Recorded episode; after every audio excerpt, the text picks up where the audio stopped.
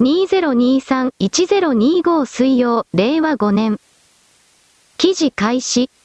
カモメの大群で空港閉鎖、常勤のハヤブサが出動して撃退イベネチア。マルコポーロ国際空港で、カモメの大群のために飛行機の運航が一時的に中断される出来事があった。CNN、1017イタリア・ベネチアの国際空港で、滑走路に押し寄せたカモメのために1時間にわたって運航が停止される騒ぎがあった。空港の混乱は2時間に及んだ。画像、泥棒として悪名高いベニスのカモメベネチアのカモメは、何も知らずに屋外で食事している人から食べ物を盗んだり、カフェのテラス席を吸収したり、食器を割ったり、歩行者の手からサンドイッチを奪って止めようとする人の指をつついたりするなどの理由で悪名高い。ラグーンに面した滑走路を持つベネチア北部のマルコポーロ国際空港は、イタリアで5番目に利用者が多く、同国北部で最大の空港でもある。ところが13日午前、滑走路の先端にカモメの大群が押し寄せたため、現地時間の午前9時54分、10時45分の1時間にわたって離着陸ができなくなった。到着予定の12便は、行き先を変更してそれぞれイタリア北部のトレビーゾ、ベローナ、トリエステ、ミラノにある別の空港へ向かった。トレビーゾからベネチアまではバスで30分ほど。一方、トリエステやミラノからは2、3時間かかる。空港管理会社の西部はいつも通りのカモメ対策を実行した。ベネチアの空港には常勤のハヤブサがいる。鷹城、鷹城がこのハヤブサを飛ばして200羽余りの鳥を追い払った。空港によると、動物に優しい音響抑止も利用した。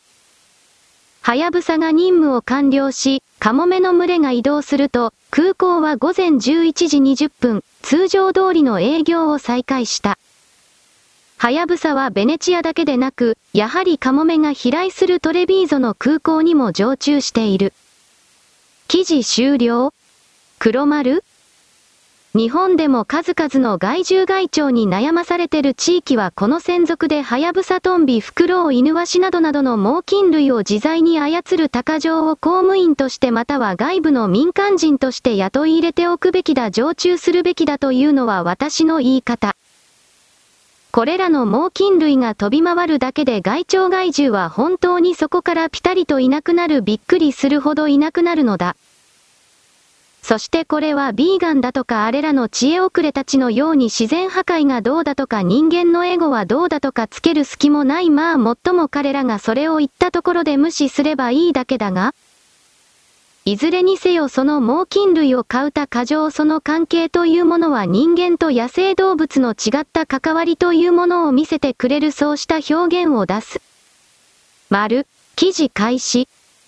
ウクライナの税関は20日までに、軍向けの人道支援として海外から送られた9000件の物資のうち、3000件が未着のまま行方不明になっていると発表した。物資の送り元や内容は不明だが、国防省と税関は詐欺や関税法違反の疑いがあるとみて調査している。ヤフー。1024。記事終了黒丸もちろんこれらの兵器は横流しされて関係者が泥棒している中抜きをしている。アメリカとウクライナとロシアマフィア中国のマフィアなども関わっているだから戦争は続けられる彼らが儲けるためにそして彼らが儲けるという目的のために生贄として人々が死んでいく命を代金として支払うだから地球全体で見れば本当の意味で人類世界の中にお金が利益が蓄積されているという形にはなっていない。地球という領域に与えられているエネルギーはすべて最初から決まっている。最初地球ができた時100あったものがその100の中でぐるぐる回していたものが外から入ってきたものの存在によってどんどんと引き抜かれ、今は50以下だ。30もないだろう。私はその判定をする戦争をもうやめろ。お前たちの金儲けのために無意味に人間を殺すのはやめろ。私はこれを言う。丸、記事開始。22日付英紙サンデータイムズは、パレスチナ自治区ガザを実効支配するイスラム組織ハマス所属の男性62がロンドン北部の公営住宅を購入し、居住していると報じた。1990年代にイギリスに逃亡し、その後、イギリスの市民権を取得。ttps コロンスラッシュスラッシュ腰痛。b スラッシュパックダイック RV アンダーバー CK。記事終了？黒丸？中東のテロリストがヨーロッパに隠れ住むそこから命令を出す身にある話でそして彼らを使えば騒動を紛争を起こせるから自分の扱ってる商品が儲かるということで武器商人たちがそしてその武器商人たちに投資をしている投資家銀行家などなどがこうしたキャラクターを必死に加工し育成もしている。人類の中でお金を儲けるということの意味を真剣に問い詰めないからこうした人々における行動のパターンがいつまで経っても学習されず分析されず多くの人々に知識として共有伝達されない。テロリストがどのような考えと行動するのかというパターンをすべての人類が知っておれば周りの周辺に実はテロリストがいたのだということを含める様々な注意を取れるはずなのだ。ということを私は言っておく。丸、記事開始。イスラエル軍は23日、過去24時間で、パレスチナ自治区ガザの目標320カ所以上に空爆を加えたと発表した。ガザを実効支配するイスラム組織ハマスの軍事施設や地下トンネルを狙ったという。地上戦に先立ちハマスの戦闘力を削ぐ狙いとみられ、空爆は一段と激しさを増している模様だ。ttps コロンスラッシュスラッシュ腰痛。B8 ジャンティア 3F48 上。ttps コロンスラッシュスラッシュ腰痛。BINHVGPL74。記事終了黒丸イスラエルに停戦させよう反撃させないということでハマスのそばは4人ぐらいの人質の解放した。しかし手元には150人に近い人質がまだいるそれらの全てを解放したら話は別だろうが彼らはそれを手放さない。そんな状況下でハマスはイスラエルの復讐の動きに対して言葉の力で非難してみせているが最初に無警告で無条件で徹底的にやったのはハマスだ今回に関してはハマスのそばに道理があるとは思えない。そしてハマスの今回の動きにおいて復讐しないというのであればイスラエル政権ネタニヤフが持たないというのではなくイスラエル国家が持たないユダヤ人が持たない。だから報復はどうあってもされなければならないという言葉を出しておく彼らにとって。丸、記事開始。イランのホセイン・アミル・アブドラヒアン外相は22日、イスラエルがパレスチナ自治区ガザ地区への攻撃を停止しなければ、中東地域が制御不能に陥る恐れがあると警鐘を鳴らした。ttps コロンスラッシュスラッシュ腰痛。B スラッシュ97アンダーバー 1r 丸 o。記事終了？黒丸？イスラエルが攻撃してもイランが自分の配下のヒズボラやハマスに対して指令を出さなければ武器や資金の供給をしなければ中東に混乱は起きないだがそれをしなければ彼らのメンツが立たないだからどうせ介入する。結局のところこれらの構造は彼ら自身にこの場合はイランの政治体制の中枢に居座ってる人自身に問題があるのではないか？私はこれを言うけれどイスラム教権域における信者たちは中国人と同等にメンツや対面だけで生きているのでこうした付き合わした言葉を絶対に受け入れることはないだろう。丸、記事開始。お、いお茶の AI タレント CM、平武宏が無神経と継承 SNS では賛否分かれる。伊藤園が新商品を、イオ茶カテキン緑茶のテレビ CM に生成 AI が作った AI タレントを起用したことに話題が集まっている。しかし、俳優の平武宏49は23日、自身の X 旧ツイッターで、この動きを無神経と批判した。平はアメリカでは俳優、作家、映画制作に携わる何十万人が半年間、自らの生活を犠牲にしてでも AI に仕事を奪われることを拒否してストしているのに、悪びれることもなく AI で作った俳優を CM に使うこの無神経。すごいとしか言えないと皮肉を込めて投稿。これに対し、様々な反応が出ている。以下略 ?ttps コロンスラッシュスラッシュ腰痛。b スラッシュで OG1NCDMDY。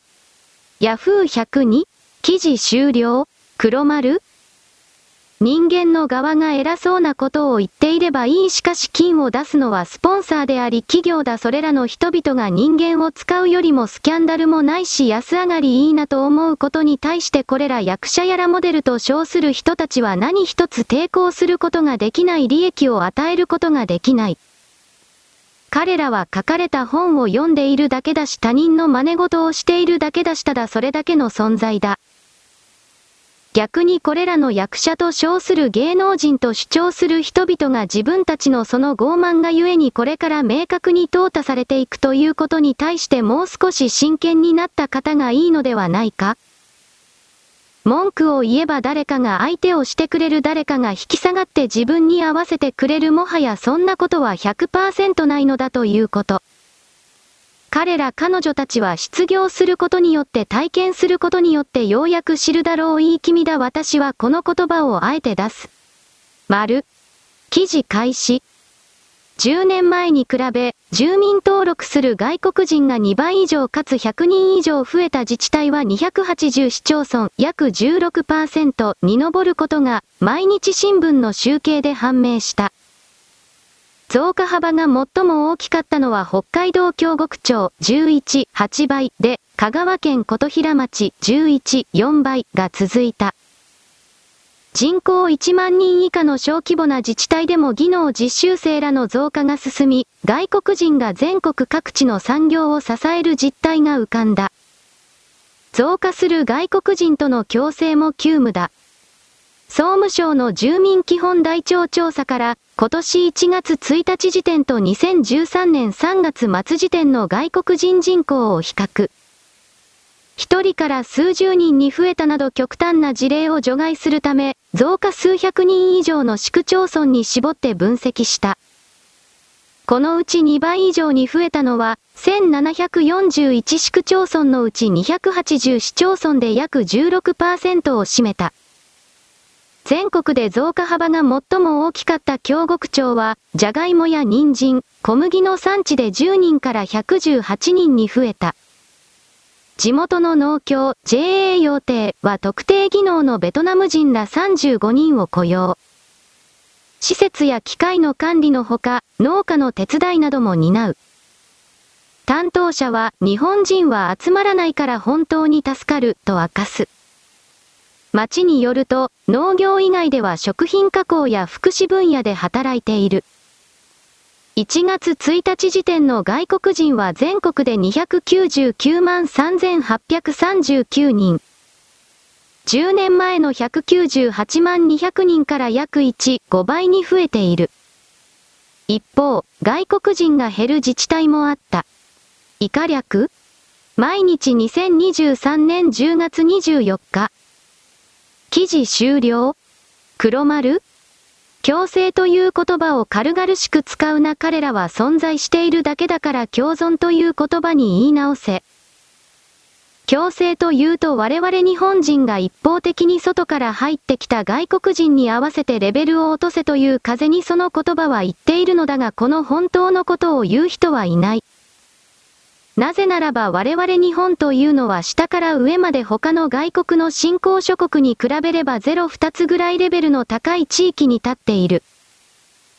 その中にいるから我々は自分の存在というものが他国からどう見えているのか理解できてない我々のレベルを落としてはならないその段階でこいつらを引き上げるということの心の形に移動しなさい。私はそういうことを勝手に言う思える奴は忖度する奴は奴隷になる奴は自ら呼吸を止めて死ぬがいい。丸。記事開始。2023年10月23日、韓国の日本旅行関連コミュニティにこのほど、最近日本を訪れて感じたことと題する文章が投稿され、話題となっている。投稿者は昨年10月、11月、今年2月、8月に旅行で大阪を訪れたとした上で、8月の旅行について昨年10月と比べて駅員や飲食店の店員、コンビニの店員などみんなの態度が不親切に感じたと感想を綴った。また、観光目的の個人旅行による入国が再開された直後の10月より観光客が増えたことで仕事も増え、1日に数百、数千人を相手にしなければならないため、親切な対応をする余裕がないのも理解できる。彼らの以前の親切な対応を覚えているため、あんな不親切な対応をしてしまうほど忙しく、ストレスを感じているのかと考えるとかわいそうにも思うとしつつも、こういう経験が続いたら、日本に対する印象が徐々に親切から不親切に変わってしまいそうで心配だ、と述べた。そして最後に、とはいえ今はまだ親切な人の方が多いと思うが、私と同じように感じている人はいますか？と問いかけた。この投稿を見た他のネットユーザーからは、日本も人が住んでいる場所だから韓国と変わらない。日本人はみんな親切という偏見は捨てた方がいい。免税店のスタッフはロボットのように働いている。昔は過度なくらい親切な人が多かったけど、最近は機械的な人、無表情が増えたように感じる。時代の流れなのだろう、など、賛同の声が上がった。また、観光客が少し減ったら、その店員さんたちにも余裕が生まれるだろうね。コロナ禍後の大阪、京都では親切さがほぼ感じられなかった。コロナ禍前の札幌ではたくさん感じられたのに今度札幌に行くが、不安だ、との声もあった。一方で、15年日本に住んでいるけど、今もやっぱり韓国より親切だと感じるよ、以下略。レコードチーナ ?1025? 記事終了？黒丸？私が儒教権益の奴らは特に嫌うのは自分は特別な存在であり優遇し称賛賛美されてちやほやされてもてなされるのが当たり前の存在でありなぜそれを周りの人々はやらないのか？つまり周りの人々は間違っている劣っている周りの人々を教え導かなくてはいけないそれこそが上に立つ自分たちの崇高な義務だこのような言葉を本気で隠し持っているというこの部分にある他にもあるけれど。これらの傲慢な言葉がこの記事に出ているなぜお前たちのような客単価の低い人間をまともにもてなさいなければならないのだ。我々はもっとお金の儲かる人を相手にしたいのにお前たちが朝鮮半島からわらわらと佃煮のように入ってくるからどれだけ我々日本人の関係者が迷惑していると思うのかとこれを正直に言わなければいけない。関係者は言えないから私が代わりに言っておく我々はもっとお金を持ってる人相手にしたい貧乏人はやってくるな私は明確で常に正直だだから嫌われるどうぞ嫌ってください。丸。記事開始。浜松市の遠州軍と長野県飯田市の新州軍が互いの領土をかけて戦う峠の国取綱引き合戦が10月22日、4年ぶりに静岡県と長野県境の兵庫江峠で行われました。33回目を迎えた峠の国取綱引き合戦、新型コロナの影響で実に2019年以来、4年ぶりの開催です。ルールは3回勝負の綱引きに勝った方が1メートル国境を広げるというもので、これまでの戦績は遠州軍15勝に対し、新州軍17勝です。直近に連勝中の遠州軍は、さらに国境を戻そうと必死に綱を引きます。1戦目、2戦目ともに引き分け。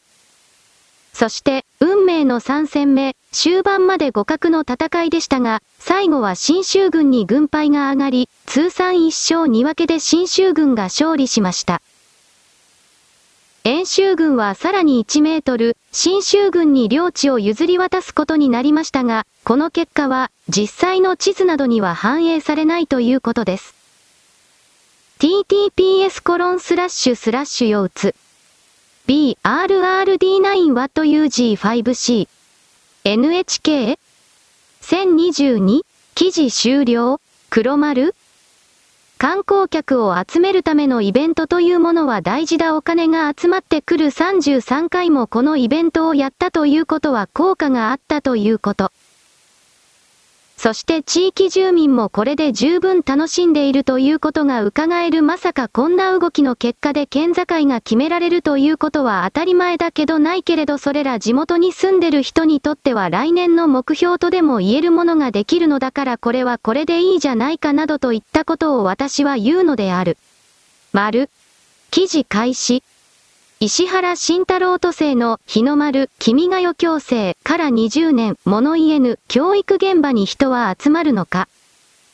2023年10月24日12時0分。東京都教育委員会が都立学校の教職員に入学式、卒業式での日の丸、君が代を強制した1023通達から23日で20年が過ぎた。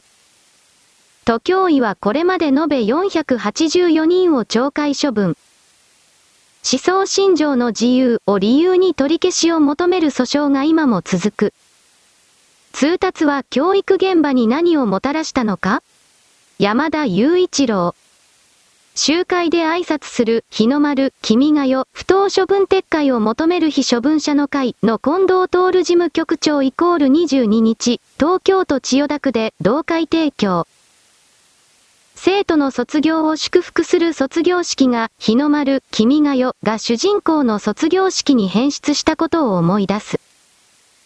22日に東京、日比谷で開かれた集会で、主催団体の一つ、日の丸、君が代、不当処分撤回を求める非処分者の会の近藤徹事務局長が述べた。通達は石原慎太郎都知事時代の2003年10月23日に出された。日の丸を国旗、君が代を国家と位置づける国旗国家法が1999年に成立した際には政府が強制を否定していたが、通達は入学式、卒業式で教職員は国旗に向かって起立し、国家を斉唱すると規定。従わない場合は責任が問われることを明記した。多様な意見表明が許されなくては？だが、多くの教員が通達に従わなかった。日の丸、君が代が戦前の軍国主義の象徴で、その下で教員が教え子を戦場に送り出したとの反省からだ。明治大の山田郎教授、日本近現代史は植民地化したアジア諸国で現地の住民に日の丸や君が代を強制する同化政策を組織的に言ってきた。国内でも教育現場で、教育直後や日の丸、君が代で一体感を作り出し、天皇が定める道徳に従うことで軍国主義を浸透させた、と説明する。日の丸と君が代には負の側面がある。歴史認識について多様な意見表明が許される社会でなければならず、決められているから強制するというのは歴史の重要な部分が継承できていないことになる。教員不足なのに再任用打ち切られ ?2003 年度は卒業式で193人が開国や言及の懲戒処分を受け、翌年度の入学式でも210人が処分された。元都立高校教諭の河村沢さん65もその一人。上の世代から戦前の使われ方への問題意識を聞くうちに、ふさわしくないと理解するようになった。4、16年に起立せずに計3回開国の処分を受けた。19年の定年退職後に再任用され、65歳まで働くことを希望したが、63歳を迎えた昨年3月末で打ち切られた。産休や育休に伴う臨時的任用教員にも不採用。想像していなかったので本当に驚いた。教員不足で現場が苦しむ中でも、従わない人間を徹底的に排除しようとしている、と憤る。国際機関に勧告されても強硬姿勢。秘書文者は取り消しを求めて次々に提訴。憲法19条が保障する思想信条の自由の侵害を主張してきた。現在も河村さんら15人が原告の誤字訴訟が東京地裁で係争中だ。近年は国際労働機関 ILO や国連自由権規約委員会が強制や懲戒処分を避けるよう勧告。これまでの判決で一部の減給処分が取り消されたが、都教委は開国で再処分するなど強硬姿勢を貫く。都教委の加藤健二主任指導主事は取材に、通達は、学習指導要領に基づいて適切な実施を求めており、粛々と対応していく。様々な意見はあるが、見直す予定はないと話す。24年度の教員採用、倍率は過去最低に。かつては職場でもっと自由にものが言えた。今の若い教員はおかしいと感じても言えなくなっていると河村さん。武蔵大の大内博和教授、教育社会学は異論が出せない状況が続いた結果、教育現場は思考停止になりつつある。これでは子供たちが自由に物事を考える力や批判的な思考力を身につけるのは難しいと説明する。都教委が公表した24年度の教員採用試験の受験倍率は全体で1.6倍と初めて2倍を割り込み、過去最低を記録した。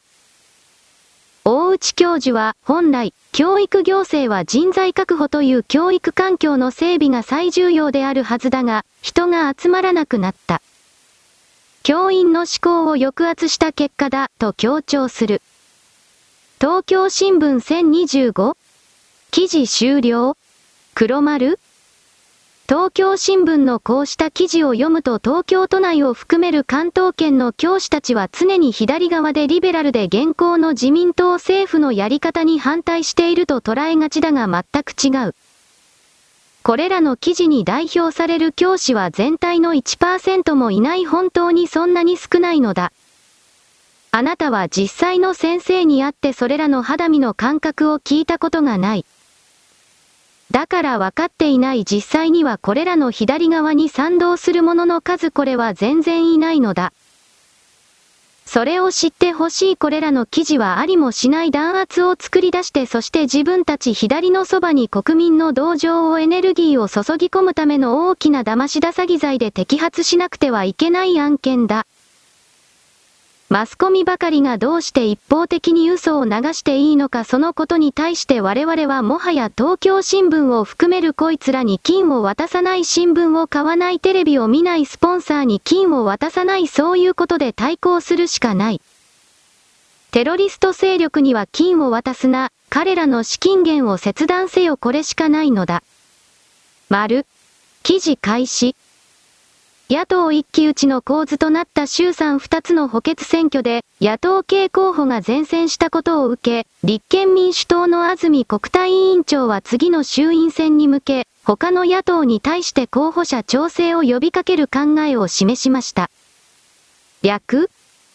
立憲民主党の安住氏は、次期衆院選に向けた野党の候補者調整が進まない中、22日に行われた衆参2つの補選で野党系候補を一本化し、前線したことを評価。自民党と公明党のように全ての選挙区で野党が一本化したら政権交代選挙になる、と述べ、他の野党に対して候補者調整を呼びかけていく考えを示しました。TBS2023 年10月24日。記事終了黒丸立憲民主党はまた間違った選択をしたしかしそれをせざるを得ないほど彼らの支持率がゼロに近づいているということは伺える。日本保守党の支持率が強烈に伸びたのはこれらの自民党が嫌で立憲民主党に票を入れていた勢力がだいぶ流れたからと私は取る。維新の会も削られている先見太としてはとりあえず自分の任期の間は勝たなくてはいけないだから共産党と組むというのも結局はその選択肢自分の立場を守るためにメンツを守るためにということなのだろうと思う。それほどに立憲民主党の勢力力は例に近づいているということだ。丸、記事開始。国民、立民との面会拒否共産との連携に反発。国民民主党の玉木雄一郎代表は24日の記者会見で、同日予定していた立憲民主党の泉健太代表との面会を断ったと明らかにした。泉市と共産党の C 和夫委員長が23日に次期衆院選の連携で合意したことが理由。玉木氏は我が党は政策を脇に置いた選挙協力と一線を画している。あっても実りあるものにはならないと説明。立民について近づきにくい存在になってきた。向こうが遠ざかっていると指摘した。G 時 ?1025? 記事終了？黒丸？玉木さんの態度は全く正しい立憲民主党は目の前の勝利を得るために共産党と組んだ方が絵だと見た。だがそれは1年3年のレベルで立憲民主党を破壊する日本保守党というものは実際に議員を送り出す段階になるとこのような立憲民主党のトンチンカンなことをやっている奴らは淘汰される。左のリベラルですら日本保守党に入れるということがどうせ始め。そのことを彼らは分かってるのだろうか、全然分かってないだろうな。丸。記事開始。砂漠の巨大集水システム。モロッコでも最も乾燥している地域の一つ、サハラ砂漠にほど近い、アンチアトラス山脈のブトメズギダ山。先住民ベルベル人が暮らすこの地に、2016年、ドイツが設置したのが、世界最大規模1590平米に及ぶクラウドフィッシャーという集水装置です。1590平米という世界最大規模のこの装置は、条件が良ければ1日に3万7000エルもの水を生産。16の村に住む1300人分の飲料水と6000頭の家畜の飲み水、さらに農業用水を賄っています。近年、干ばつがひどい上に、井戸水がウランによって汚染されつつあることが問題視されたことに伴い設置されました。アフリカ大陸唯一の新期造山帯であるアトラス山脈。一口にアトラス山脈と言っても、実はいくつかに分かれています。今回取り上げたのは、南西部にあるアンチ・アンティ・アトラス山脈 Anti-Atlas Range で、南側はサハラ砂漠に接しています。影響というくくりで見ると、小規模ながら考えが行われるようになったので、以前より農地が拡大したという話があります。その他の影響、野生の動植物については特段情報を見つけることはできていません。砂漠地帯に近いため、そもそも植生は非常に乏しい地域だと思われます。滝波一世、地歴、教養とコーヒーオクトーバー22、2023。皆無から水分を得る方法は？砂漠に住むトカゲやカブトムシが、大昔からやってる方法なので、斬新ってほどではないですが、知ってると役立つ方法かもしれません。山越えした後は乾燥した空気が流れるので、山脈形成が砂漠化の原因の一つなのか興味あります。ミスターカランコへ。記事終了黒丸これは画像を見てもらえばわかるが確かに他の人々が言っているようにナウシカそうした世界に出てくる装置のように見える。しかし我々は現実の世界に生きているからそういう比喩も私は否定するものではないが物事はもっと真面目に捉えるべきだ。人間は水がなくなれば死ぬ私はかつて電源を使わずに空気中の霜雨露などを集めて1日に煮える前後の水を製造する装置がアフリカ地域で試されているということを言った。大きくはそれの大型版かなとなんとなく思った私は今でもあの電力を使わないで朝露とでも言えるものを集めるちょっと大きめだったがあの装置を日本で売ってくれないかななどと思ったりもしているのだ。人間にとって水は必須だそのことを真面目に捉えない人は生きている資格がない。丸。記事開始。サムスン電子のリ財用イジェヨン会長が日本の電子部品、素材企業を韓国に招いて未来事業に対する協力案を話し合った。財界とサムスンによると、李会長は21日午後、ソウルにあるサムスンの迎賓館、小支援でサムスンの日本協力企業の集まりである LJF、リークンヘイジャパニーズフレンズとの交流会を主催した。LJF は、利権期、遺言碑と日本の友人という意味で、1993年に利権期仙台会長個人が新経営宣言を宣言し、部品競争力が完成品の競争力を左右する。サムスンがうまくいくには部品会社との緊密な協力が必要だとして始まった。中略李会長は歓迎挨拶で、サムスンがグローバル超一流企業に成長するまで日本の部品、素材業界との協力が大きな力になった。サムスンと日本の業界が未来産業を先導しさらに大きな繁栄を享受するためには、千里の道も共に行く大切な友のような信頼、協力関係を今後も継続しなければならないと強調した。ヤフー1024記事終了黒丸？日本が米国の大きな協力のもとにラビダスを立ち上げるというのは米国が韓国を裏切り者と判定してこれを切り捨てたということだ。日米半導体協定の時の動きが韓国に対して仕掛けられたこれは戻らないだから韓国は必死に西側のふりをして日韓関係改善と嘘をついて中国の命令のままに日本の味方のふりをする味方でも何でもないが、そして米国は台湾の TSMC も中国に落ちる裏切る可能性があると常に心の中で捉えながらこれに対処している TSMC を作ったオーナーは中国人だ中国の本土からやってきた外省人だ。だから心の中は常に中国の本土と繋がっている一族も人間的つながりもいつでも裏切る。儲かっているから今は西側に深く付き合っているけれどいつでも裏切る中国語で読み書き思考している奴らが自分と相手は別だなどとは考えない彼らの尺度は儲かるか儲からないかだ。それらの全体システムの中で韓国だけが何の利益も西側世界に本当の意味でもたらさなかったという判定が下されたので IBM はつまり米国の国策企業は日本と組むということを決めた。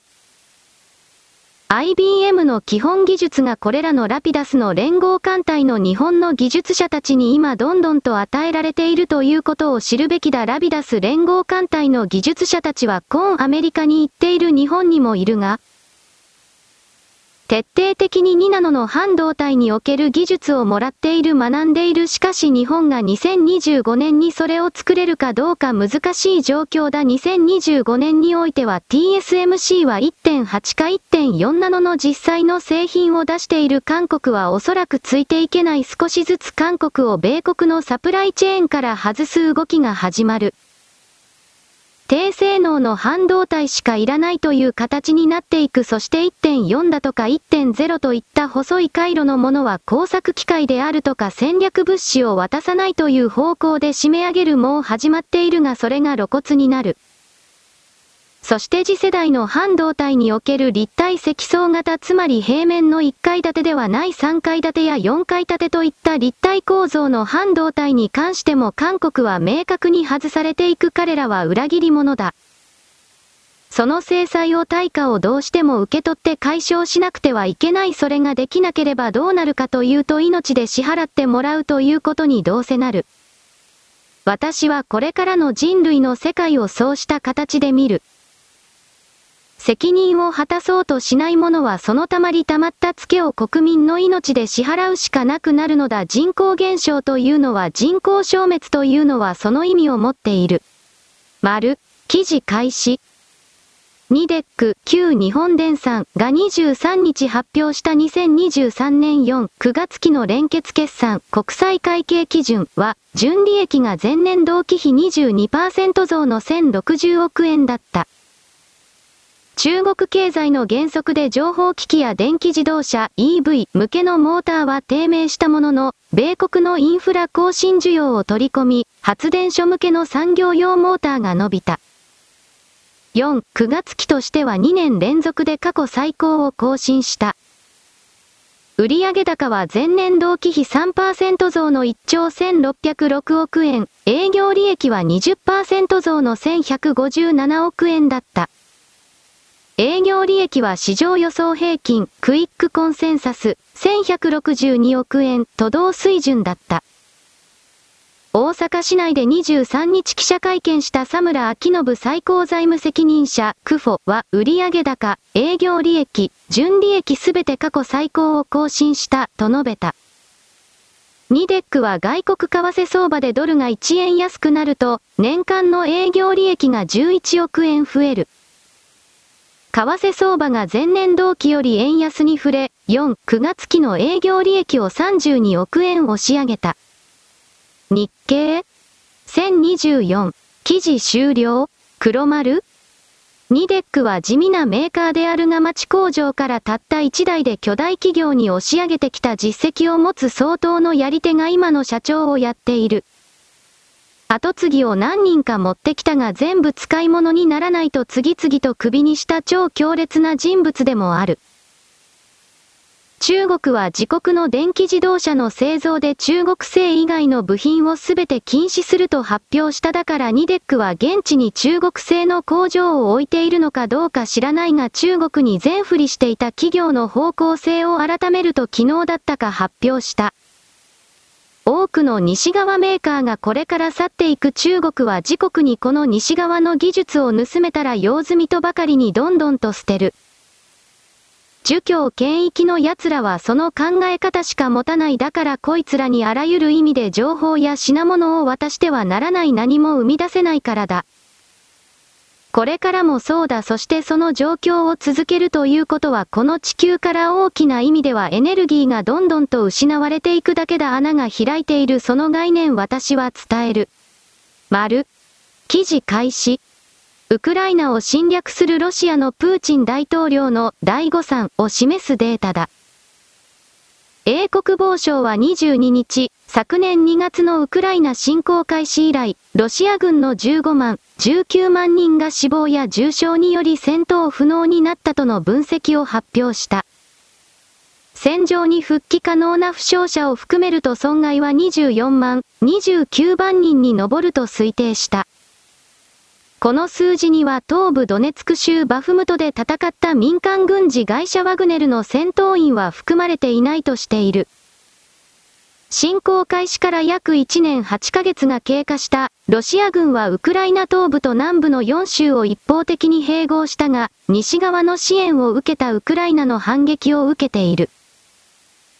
英国防省は、ロシアが昨週に約30万人と言われる予備役の部分動員に踏み切るなどして兵力を増やしていることが、犠牲を伴いながらも攻撃を実行し、占領地を防衛できる主な要因となっている、と指摘した。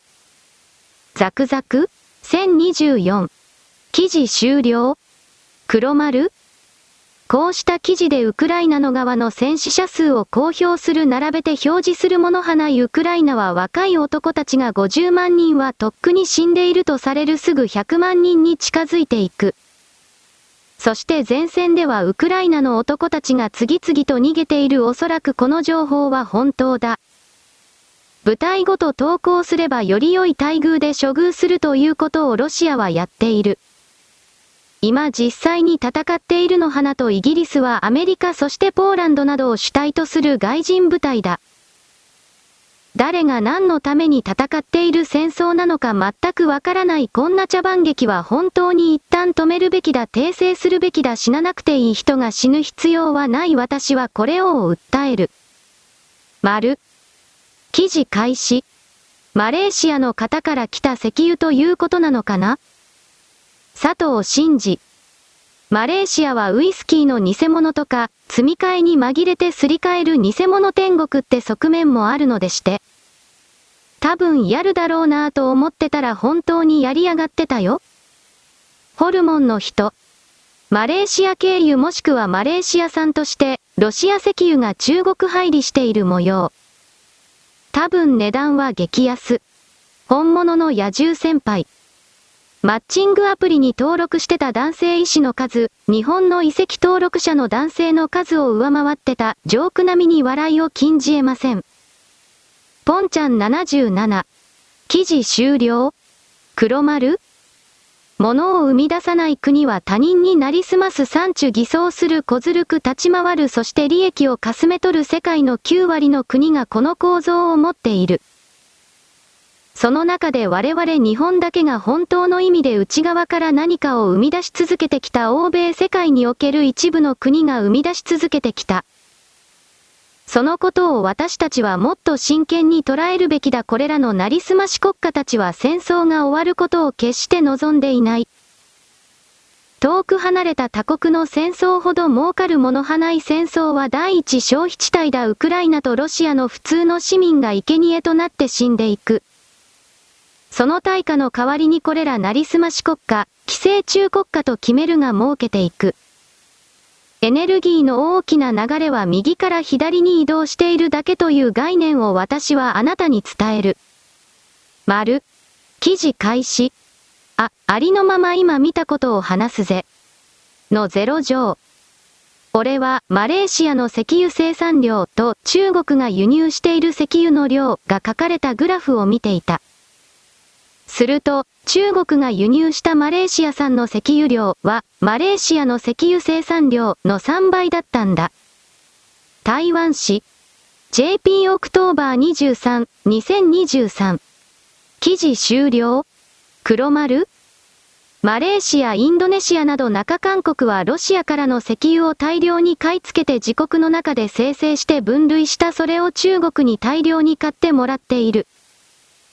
ひどいのは生成もしないで右から左にただ流しているそういうのもあるようだ国際貿易において転売は最後の転売先の産品つまりその国で作られたということになっているからそしてそれには制裁を施さないというルールになっているからロシアに対しての制裁などないも同然だ。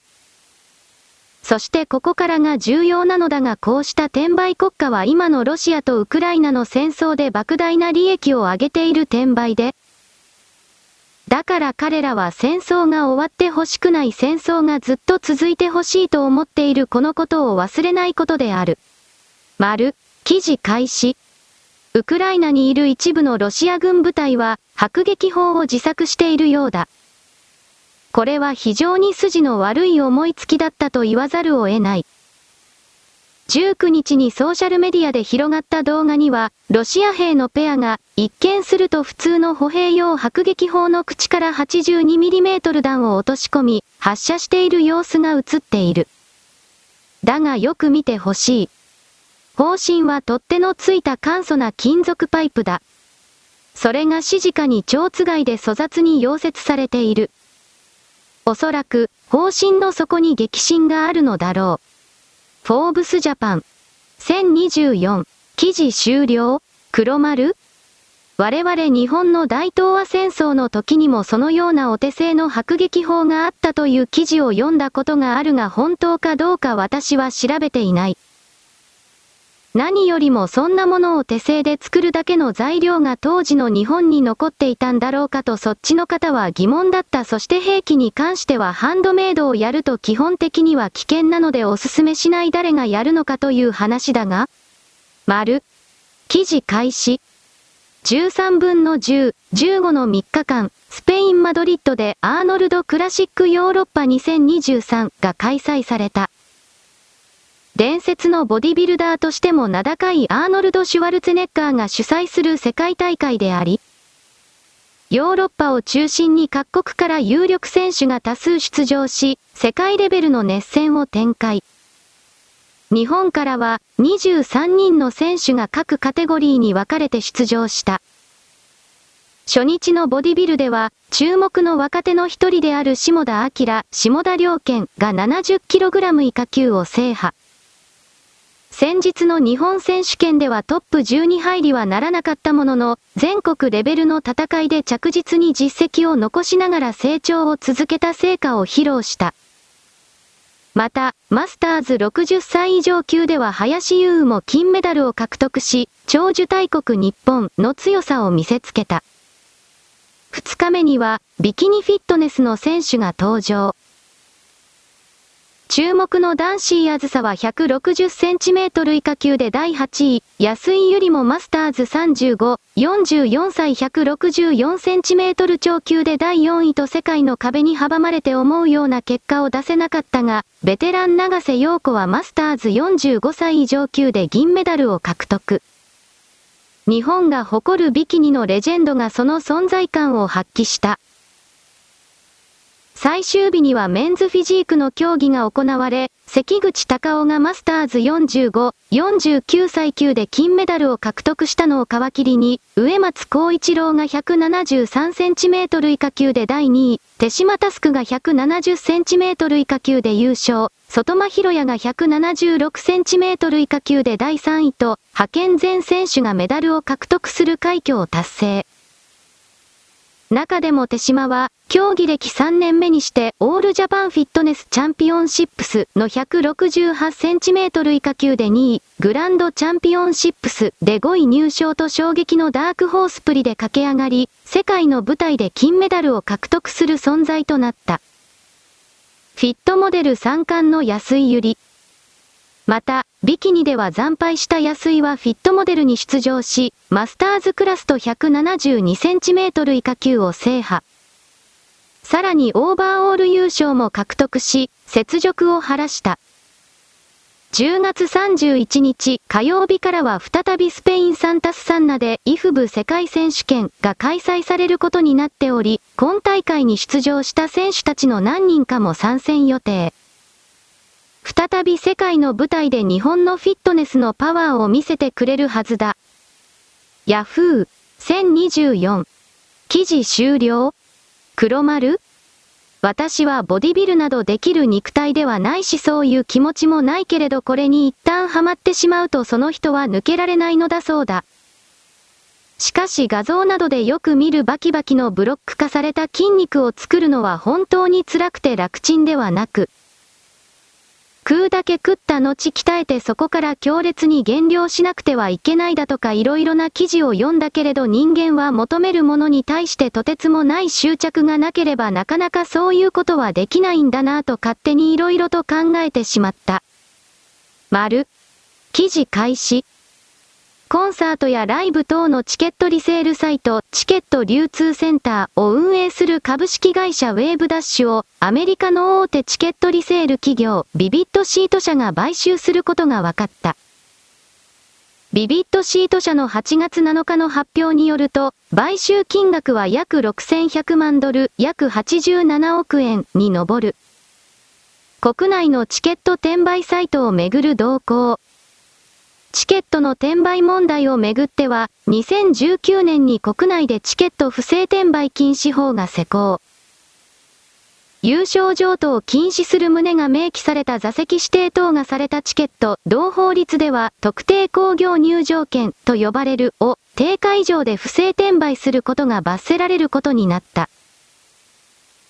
それ以前にもミクシーの子会社が運営していたチケットキャンプが2017年、ジャニーズ事務所の商標を侵害し、商標権侵害、不正競争防止法違反の疑いがあるとして家宅捜索を受け、同社の元社長やミクシー社長ら3人を商標法違反、商標権侵害、書類送検。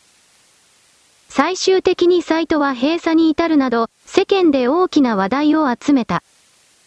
チケット流通センターの今後は、そのような中で、多くのセカンダリーマーケットや EC サイトがチケット転売サービスを敬遠、撤退する中であっても運営が続いているのがチケット流通センターだ。2022年にチケット流通センターも警視庁から高額取引の監視や情報共有をするよう要請を受けている外部リンク。チケット流通センターも不正転売を行わないよう呼びかけを行っているが、高額転売の温床として利用されている向きもあり、ユーザーからも心配の声も上がっている。ビビットシート社は、今回の買収についてグローバルなリーチを日本に拡大するとして、チケット流通センターを運営するウェーブダッシュ社は、日本の二次流通のマーケットリーダーであり、強固なテクノロジーとコンプライアンス能力に支えられ、大規模な顧客ネットワークを持っていますと高く評価。ただし、今後、チケット流通センターがどのように運営されていくのか、サービスの運営方針についてのコメントはない。一方、株式会社ウェーブダッシュの株式を保有する株式会社アドバンテッジパートナーズは2023年9月8日、ビビットシート社への全株式譲渡を発表、外部リンク。その中で、ウェーブダッシュはビビットシートグループに加わることで、ビビットシートの知見及びノウハウを活用し、インターネット取引におけるプラットフォームとしてさらなる成長を実現していけるものと考えております、とコメントしている。海遊では、今後のチケット流通センターのサービス運営方針について、株式会社ウェーブダッシュに取材を申し込んでいる。現時点で回答はない。回遊。1023。記事終了黒丸欧米世界ではチケットの転売そのものを正規なビジネスと認識し実際に不正につながらないような形での様々な政策を適用させている。大体は電子化されている紙切れのチケットを売っているような場合もあるかもしれないがその中にはマイクロチップを仕込んでいつどこで誰が誰から買ったのかということを簡単に追跡できるようになっているのだそうだ。しかしほとんどが電子で QR コード的なそれでやり取りされるので紙の介在物がなく偽造するできないということである。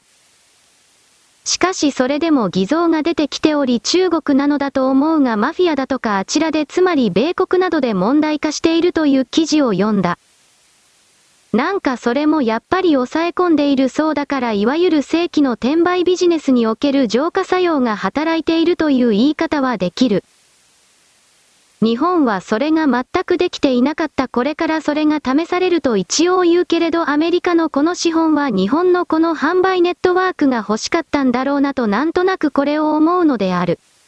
丸、記事開始。録音エンジニアが危うく怪我をし、マイクがなぎ倒されそうになりました。会館付けのスタッフを金額だけで業者選定している行政に問題があると思います。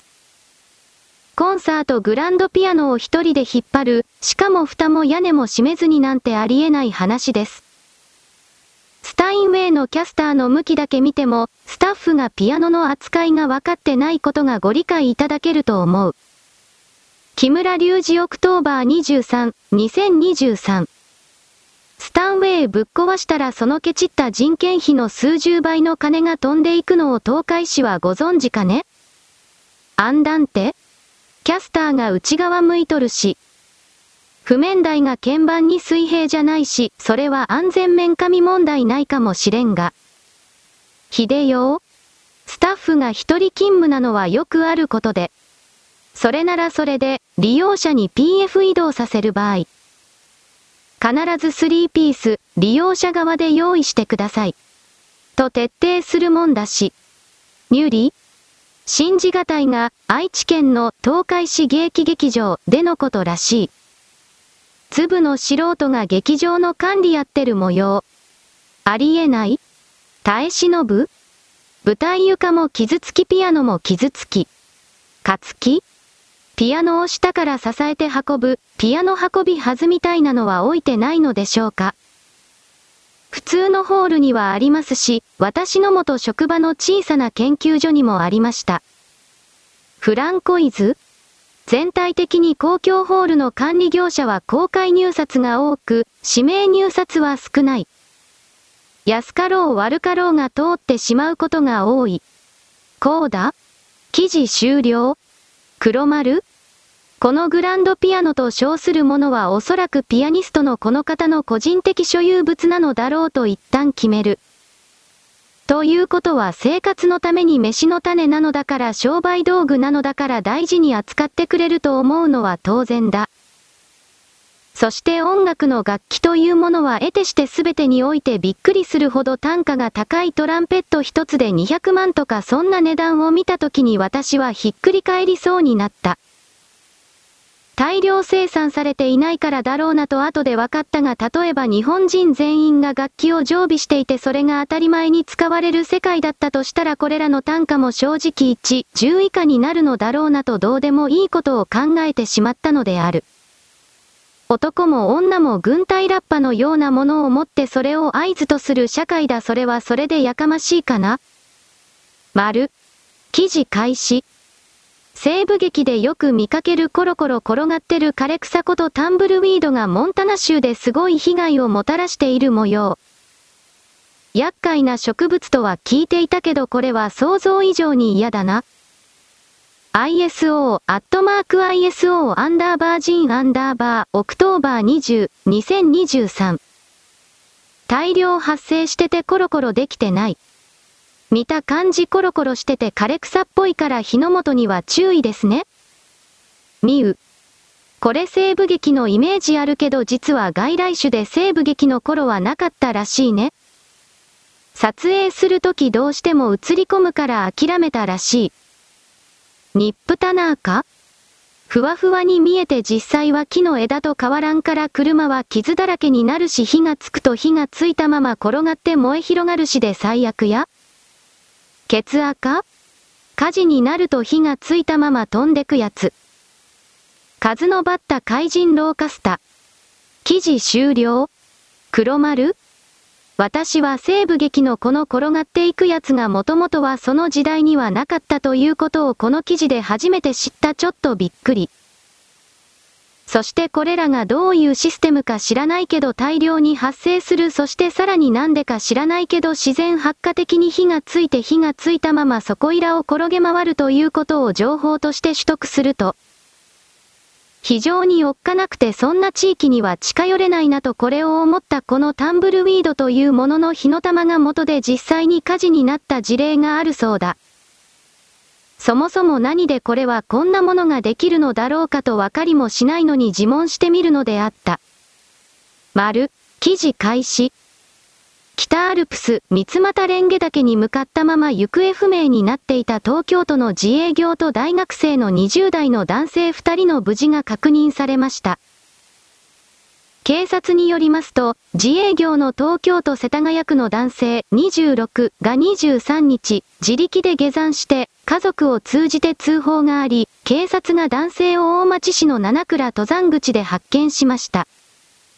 怪我はない模様です。東京都稲城市の大学生の男性23は、野口五郎岳の西方の沢筋でビバークして救助を待っているということです。自力で動けないものの、会話ができる状態だということです。自営業の男性は大学生の男性の救助を要請するため、自力で下山しました。24日朝から警察が救助に向かう予定です。二人は18日に長野県大町市の登山口から入山し、テント泊まりして一泊二日の日程で三俣蓮華岳に向かう計画でした。下山予定の19日夕方に大学生の家族にもう一泊するとメールがありましたが、その後、連絡が取れず家族が警察に相談していました。警察は22日に引き続き、今日23日も朝から地上から救助隊を向かわせたほか、上空からはヘリコプターで捜索しましたが、発見できず、手がかりも得られませんでした。警察によりますと、二人は伊藤新道と呼ばれる上級者向けの登山道を登っていたとみられます。23日の夜になって4日ぶりに連絡が取れ、二人の無事が確認されました。ヤフー1023。記事終了黒丸この記事には掲載されていないがこの二人は登山届を出していなかったのだそうだ本当かどうかは確認していないが仮に本当だったとしたらそんな危険なことはするなと私は言う。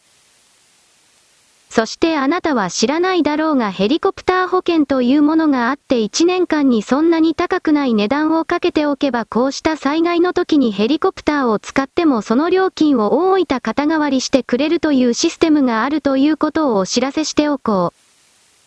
最悪の場合は警察がヘリコプターを出すことになるが100万円200万円が本当に飛んでいくそうなのだ大変でしょう。そんなに山に行く人でなければ関係のない情報ではあるが他の事態においても例えば大洪水で取り残されてヘリコプターで助けてくださいというような時でもどうやらそれは使えるようだ。めったにないことだけどね。丸、記事開始。銀杏中毒、結構死ぬ、死亡率は約13%、小さな子供は特に、医師が食べ過ぎ注意、呼びかけ昔は年齢の数以上銀杏を食べるな。秋に旬を迎える味覚の一つが銀杏ですが、実は小さな子供が食べると中毒を起こす可能性があるとして、医師が注意を呼びかけています。秋の味覚、銀杏。ホクホクの食感や独特の味が癖になるという人も多いかもしれません。しかし、この銀杏。小さな子供にとっては、ある危険性が新生児会小児科医今西洋介医師。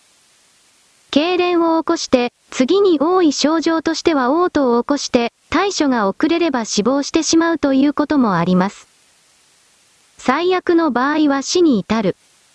一体、どういうことなのでしょうか？新生児科医小児科今西洋介医師。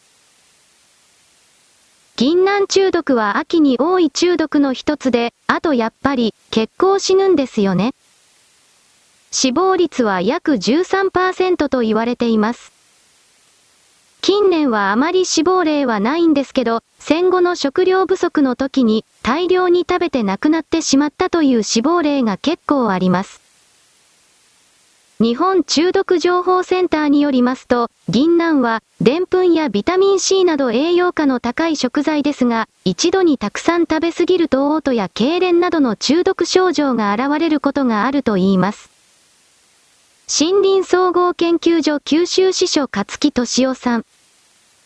銀杏の中にビタミン B6 によく似た物質が入っていて、この物質がビタミン B6 の成長の働きを阻害するということが知られていて、個人差がありますが、たくさん食べると中毒を起こすということが言われています。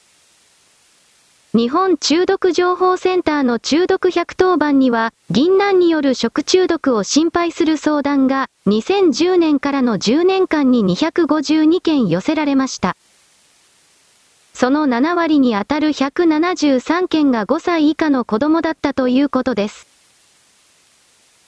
また、銀杏の有毒成分は熱に強く、煮る、焼くなど加熱調理をしても消失しないと言います。専門家、医師ともに、特に子供は食べ過ぎないように注意が必要だと話します。森林総合研究所九州支所勝木敏夫さん。人によっては食中毒を起こすということがあります。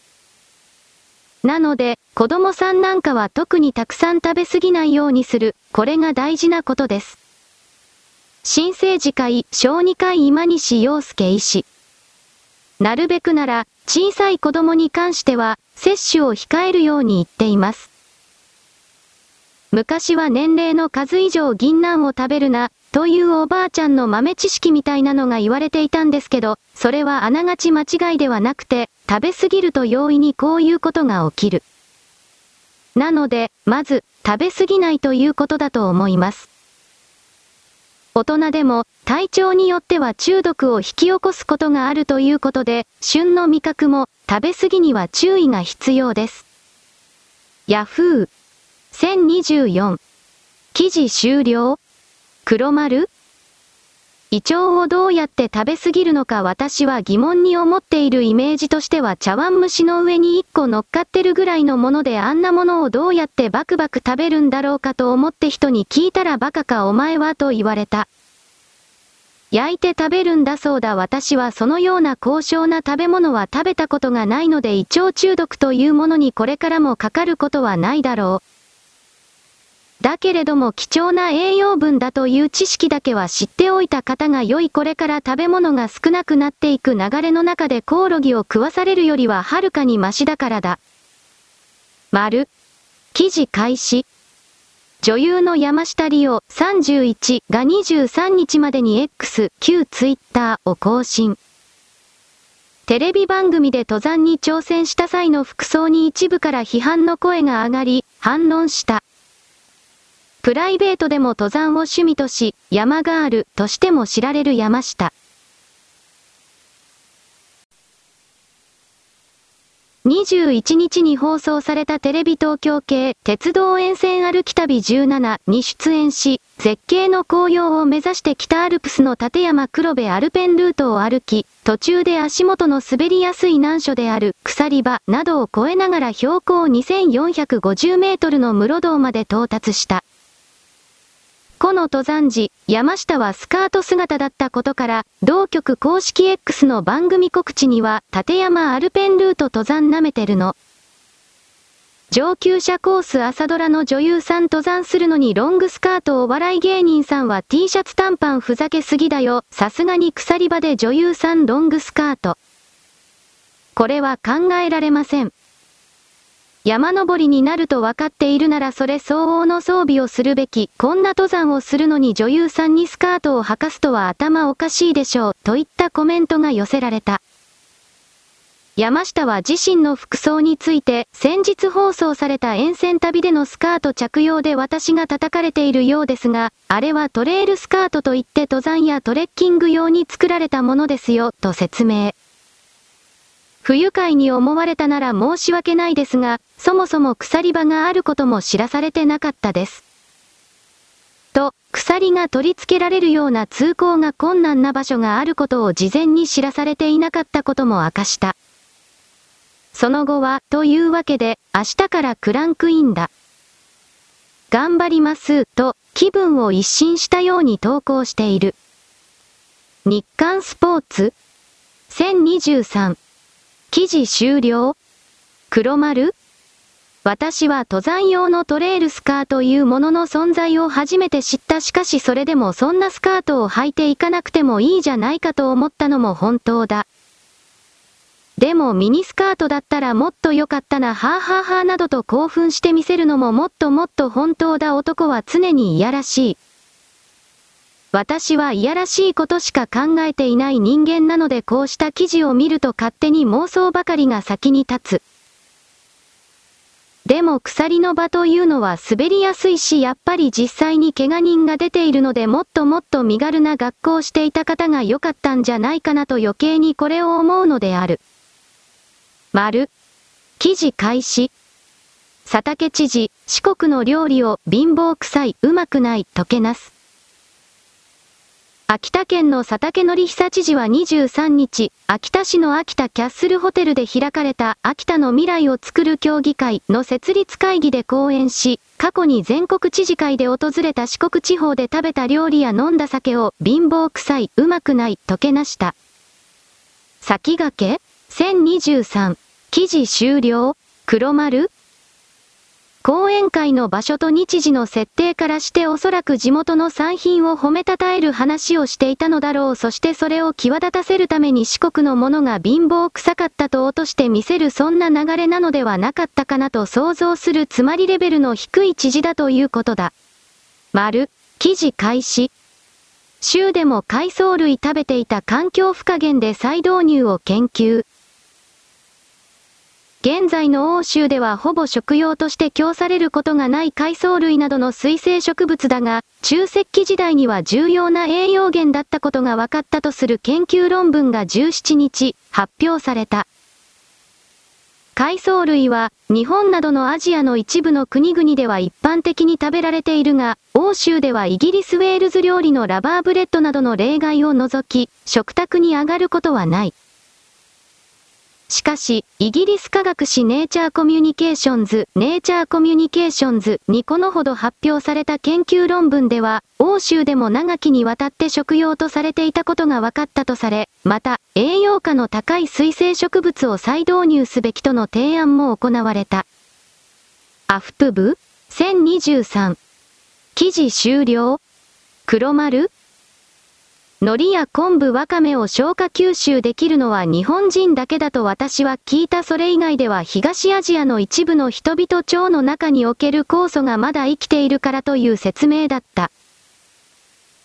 ヨーロッパ人たちはこれを全然食べなくなったのでその酵素がなくなったそうである詳細は知らないこれから食糧危機が人工的に作り出されるのは必要なのでそこから考えた時に昆布やわかめは海苔を食えるような体になっておくことは大事だ栄養素が取れる。人は変わっていかなくてはいけない虫を食わされるくらいだったら昆布を食えそういう言い方にする。丸。世界は騙しに満ちている。そして世界は混ざり合い混濁している。それまでの民族や文化や歴史という認識の上に作られた世界をある特定のもとに破壊しようという少数の勢力が本当にいて、それを実際に移民爆弾の形で実現化させている。だが歴史や文化や言語という概念はそれこそその地域に生息している人間個体にとってのレゾンデートルだから、そうしたものを外からの工作によって壊される動きは、その内在に相当のストレスを発生させることになり、世界中でもちろん圧力が起きている。あまり起こらない日本人ですらそれが発生しつつある。だがそれでもどうせ何もできないと支配層、つまる中世の時代から、その前から人類を裏から本当に支配してきた勢力はこれらを仕掛ける。混乱をそれを推し進めてどうするのかというと、圧倒的な殺処分の後に残された人類を本当に家畜化霊俗化して、自分たちなる支配層の命令を聞くだけの存在に変える。これが仕掛けられている。この概念を理解できない人は私の文章を読んでも意味がない。もっと面白い娯楽のサイトに行ってください。勝手に世界を人生を変えられる支配コントロールは嫌だと強く思い、その行動を変えていかない座標はもはやいらない。と、この星が決めた。それを冗談でも何でもないのだと肌身でわかる、ということを求められていると私はあなたに勝手に伝える。私なる者の決断。終了？